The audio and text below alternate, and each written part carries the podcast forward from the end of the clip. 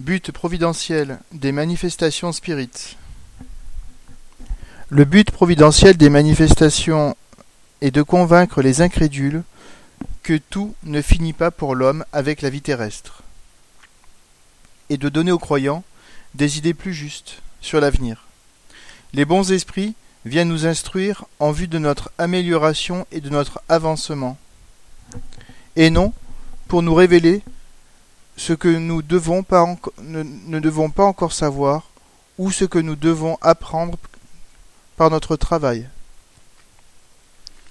S'il suffisait d'interroger les esprits pour obtenir la solution de toutes les difficultés scientifiques, ou pour faire des découvertes et des inventions lucratives, tout ignorant pourrait devenir savant à bon marché. Et tout paresseux pourrait s'enrichir sans peine. C'est ce que Dieu ne veut pas. Les esprits aident l'homme de génie par l'inspiration occulte, mais ne l'exemptent ni du travail, ni des recherches, afin de lui en laisser le mérite ce serait avoir une idée bien fausse des esprits que de voir en eux les, auxiliaires des diseurs de bonne aventure. Les esprits sérieux refusent de s'occuper de choses futiles. Les esprits légers moqueurs s'occupent de tout, répondent à tout, prédisent tout ce qu'on veut, sans s'inquiéter de la vérité, et se font un malin plaisir de mystifier les gens trop crédules. C'est pourquoi il est essentiel d'être parfaitement fixé sur la nature des questions qu'on peut adresser aux esprits. Livre des médiums 286 Question qu'on peut adresser aux esprits. En dehors de ce, qui, de ce qui peut aider au progrès moral, il n'y a qu'incertitude dans les révélations que l'on puisse obtenir des esprits.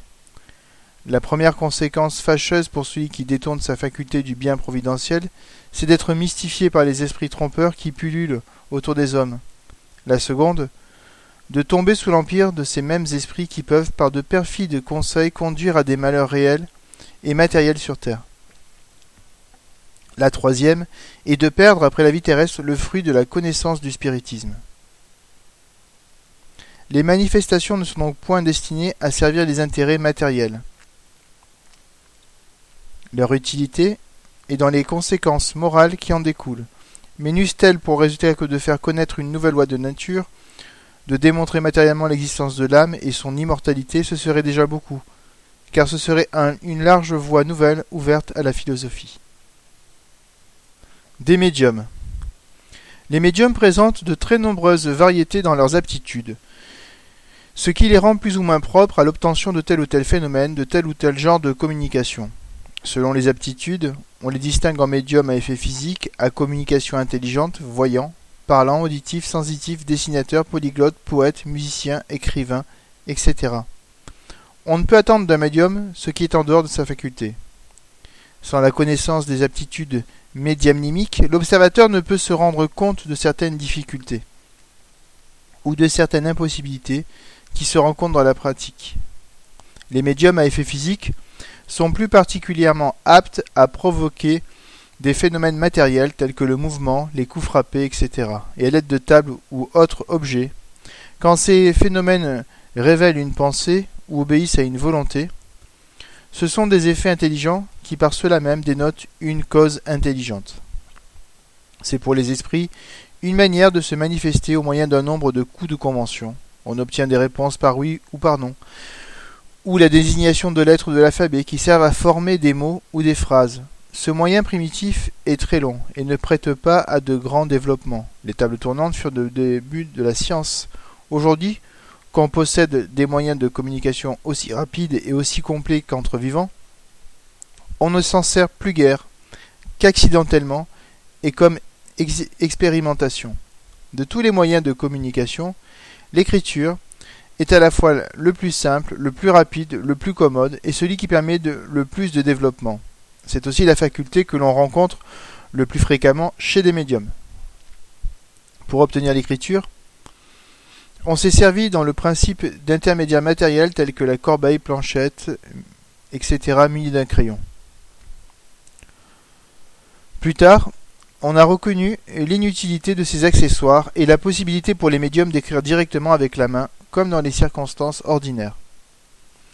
Le médium écrit sous l'influence des esprits qui se servent de lui comme d'un instrument. Sa main est entraînée par un mouvement involontaire que le plus souvent il ne peut maîtriser. Certains médiums n'ont aucune conscience de ce qu'ils écrivent, d'autres en ont une conscience plus ou moins vague, quoique la pensée leur soit étrangère. C'est ce qui distingue les médiums mécaniques des médiums intuitifs ou semi-mécaniques. La science spirit explique le mode de transmission de la pensée de l'esprit au médium et le rôle de ce dernier dans les communications. Le médium ne possède que la faculté de communiquer, mais la communication effective dépend de la volonté des esprits. Si les esprits ne veulent pas se manifester, le médium n'obtient rien. Il est comme un instrument sans musicien. Les esprits, ne se communiquant que lorsqu'ils le veulent ou le peuvent, ne sont au caprice de personne.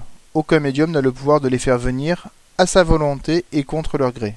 Ceci explique l'intermittence de la faculté chez les meilleurs médiums et les interruptions qu'ils subissent parfois pendant plusieurs mois.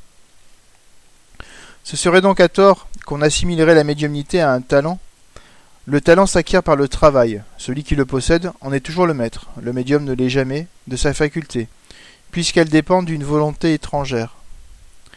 Les médiums à effet physique qui obtiennent régulièrement et à volonté la production de certains phénomènes, en, admettant que ce ne soit pas le fait de la jonglerie, ont affaire à des esprits de bas étage qui se complaisent à ces sortes d'exhibitions, et qui peut-être ont fait ce métier de leur vivant, mais il serait absurde de penser que des esprits tant soit peu élevés s'amusent à faire la parade. L'obscurité nécessaire à la production de certains effets physiques prête sans doute à la suspicion, mais ne prouve rien contre la réalité. On sait qu'en chimie, il est des combinaisons qui ne peuvent s'opérer à la lumière, que des compositions et des décompositions ont lieu sous l'action de fluides lumineux. Or, tous les phénomènes spirites sont le résultat de la combinaison des fluides propres de l'esprit et du médium ces fluides étant de la matière, il n'y a rien d'étonnant à ce que dans certains cas le fluide lumineux soit contraire à cette combinaison. Les communications intelligentes ont également lieu par l'action fluidique de l'esprit sur le médium. Il faut que le fluide de ce dernier s'identifie avec celui de l'esprit. La facilité des communications dépend du degré d'affinité qui existe entre les deux fluides. Chaque médium est ainsi plus ou moins apte à recevoir l'impression ou l'impulsion de la pensée de tel ou tel esprit. Il est peut-être un bon instrument pour l'un et un mauvais pour l'autre. Il en résulte que deux médiums également bien doués étant à côté l'un de l'autre, un esprit pourra se manifester par l'un et non par l'autre. C'est donc une erreur de croire qu'il suffit d'être médium pour recevoir avec une égale facilité des communications de tout esprit. Il n'existe pas plus de médiums universels pour les évocations que pour l'aptitude à produire tous les phénomènes. Les esprits recherchent de préférence les instruments qui vibrent à leur unisson. Leur imposer le, premier venu serait comme si l'on imposait à un pianiste de jouer du violon, par la raison que sachant la musique, il doit pouvoir jouer de tous les instruments.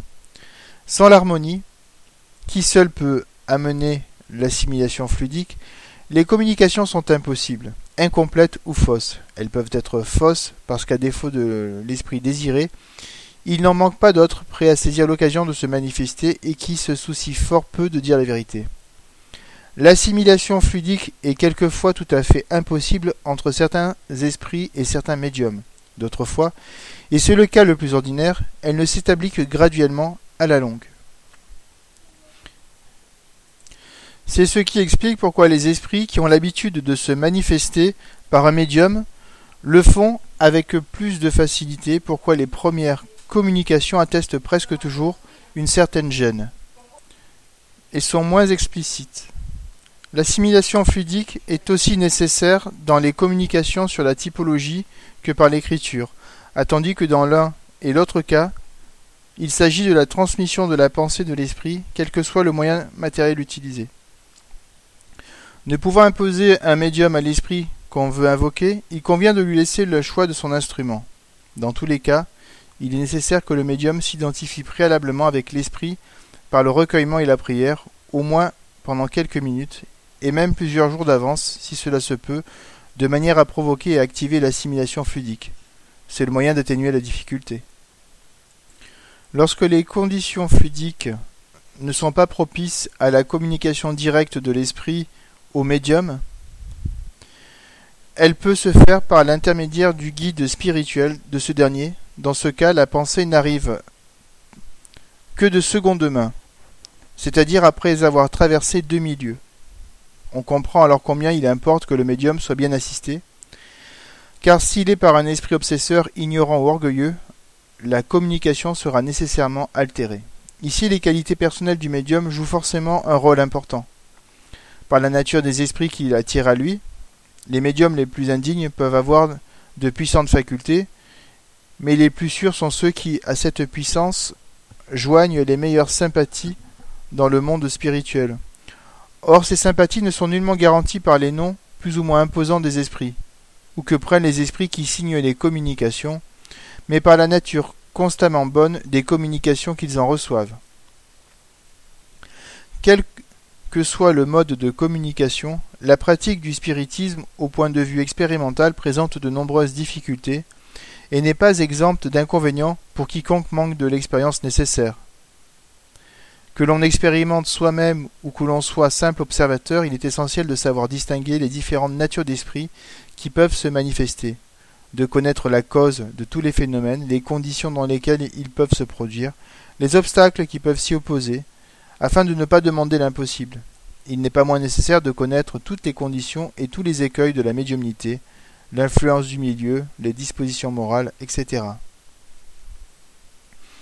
Écueil des médiums.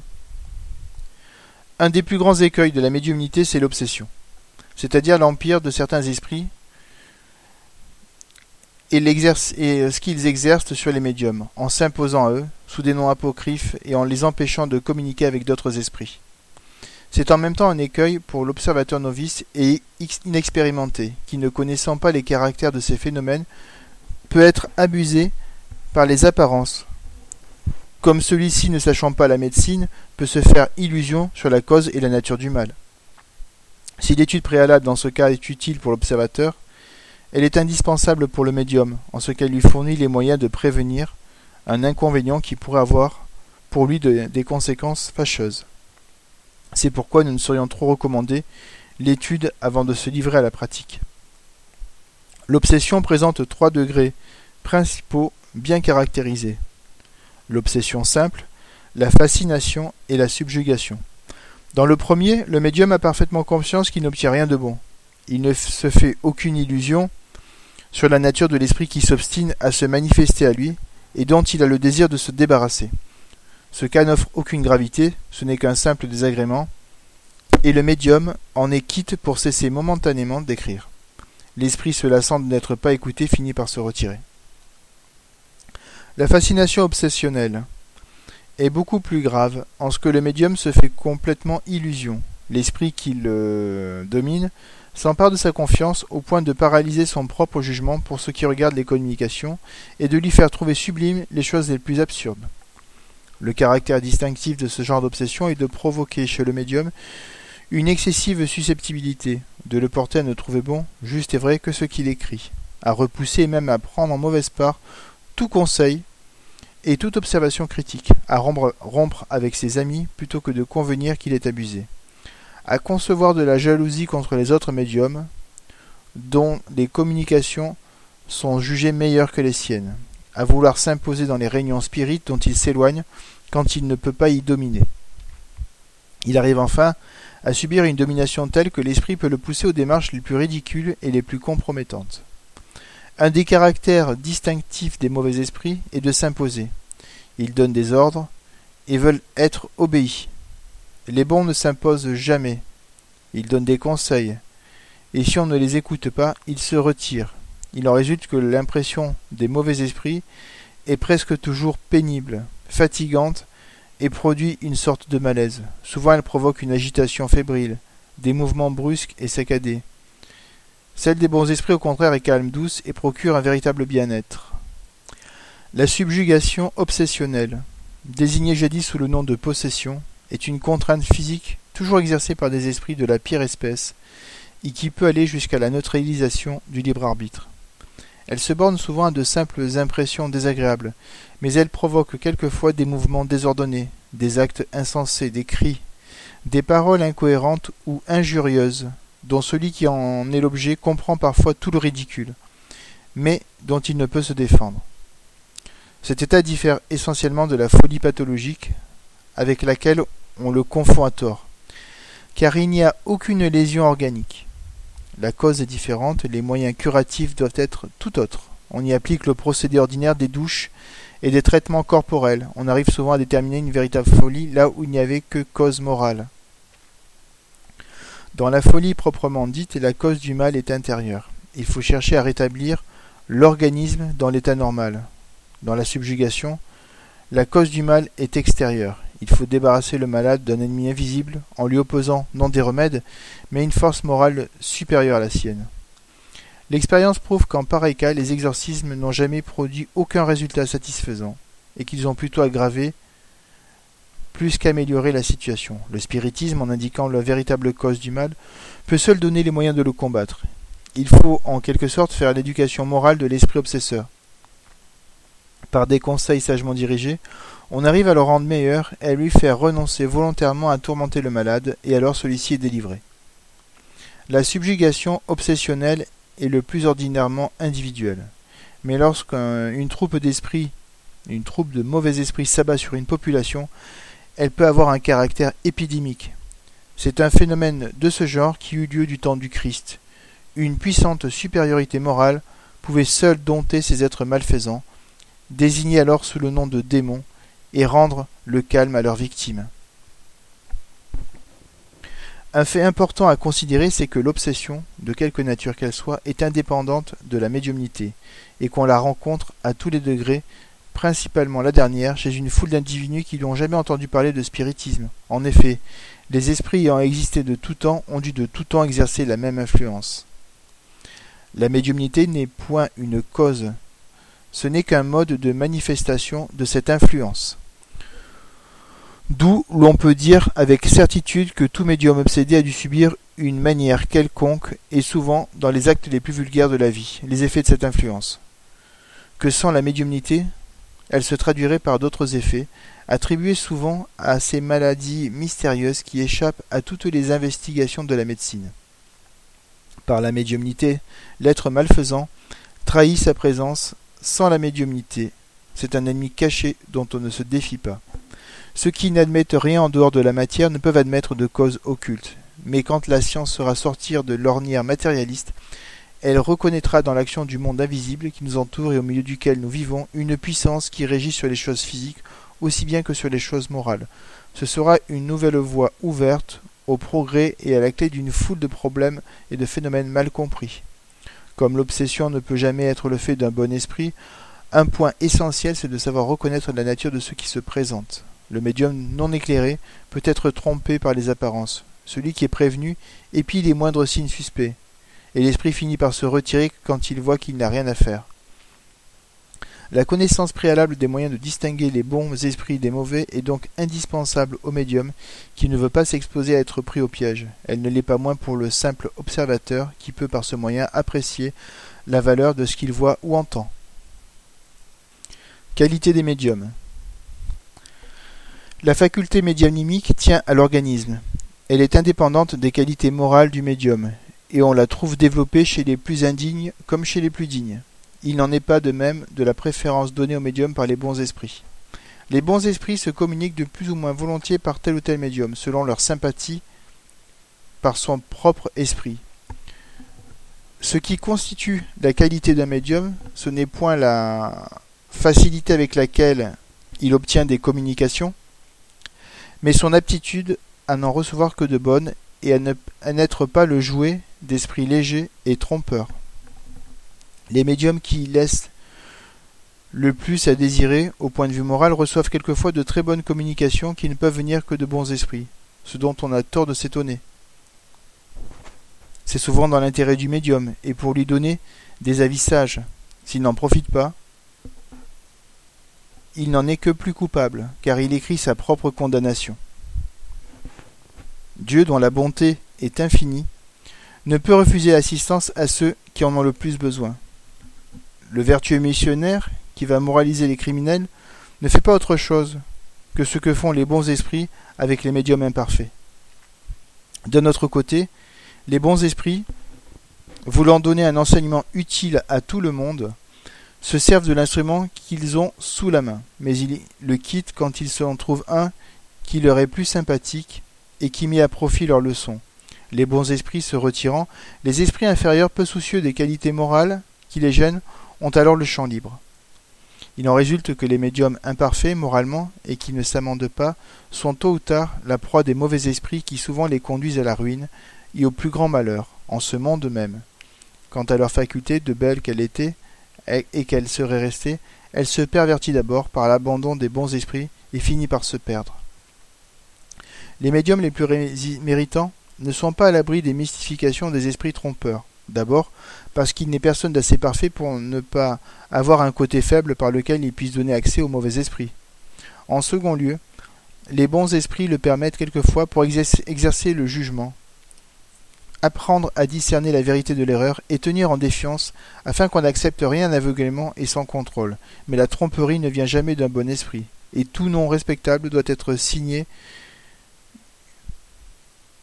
Une erreur est nécessairement apocryphe.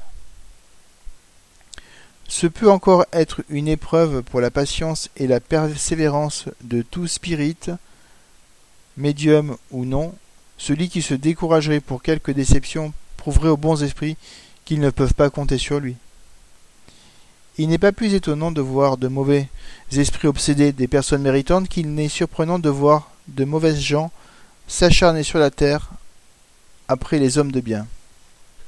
Il est remarquable que, depuis la publication du livre des médiums, les médiums obsédés sont beaucoup moins nombreux parce parce qu'étant prévenus, ils se tiennent sur leur garde et épient le moindre signe qui peut trahir la présence d'un esprit trompeur. La plupart de ceux qui sont ou n'ont pas étudié préalablement ou n'ont pas mis les conseils à profit. Ce qui constitue le médium proprement dit, c'est la faculté. Sous ce rapport, il peut être plus ou moins formé, plus ou moins développé. Ce qui constitue le médium sûr, celui qu'on peut véritablement qualifier de bon médium, c'est l'application de la faculté, l'aptitude à servir d'interprète aux bons esprits, toute faculté à part, la puissance du médium pour attirer les bons esprits et repousser les mauvais est en raison de sa supériorité morale. Cette supériorité est proportionnée à la somme des qualités qui fait l'homme de bien. Par là, il se concilie la sympathie des bons et il exerce de l'ascendant sur les mauvais. Par la même raison, la somme des imperfections morales du médium le rapproche de la nature des mauvais esprits, lui ôte l'influence nécessaire pour les éloigner. Au lieu que ce soit lui qui s'impose à eux, ce sont eux qui s'imposent à lui. Ceci s'applique non seulement aux médiums, mais à toute personne quelconque, puisqu'il n'en est aucune qui ne reçoive l'influence des esprits. Pour s'imposer aux médiums, les mauvais esprits savent exploiter habilement tous les travers moraux. Celui qui ne leur donne le plus de prix, c'est l'orgueil. Aussi est-ce le sentiment qui domine chez le plus grand nombre des médiums obsédés, mais surtout chez ceux qui sont fascinés. C'est l'orgueil, c'est l'orgueil qui les porte à croire à leur infaillibilité et à repousser les avis. Ce sentiment est malheureusement excité par les éloges dont ils sont l'objet.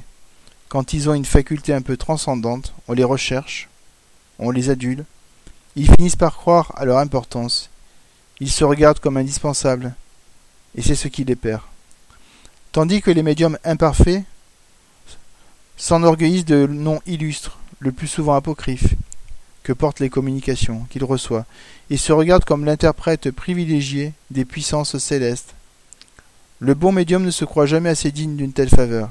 Il a toujours une salutaire défiance de ce qu'il obtient comme qualité, et ne s'en rapproche pas à son propre jugement. N'étant qu'un instrument passif, il comprend que si c'est bon, il ne peut s'en faire un mérite personnel, pas plus qu'il n'en peut être responsable si c'est mauvais et qu'il serait ridicule de prendre fait et cause pour l'identité absolue des esprits qui se manifestent à lui.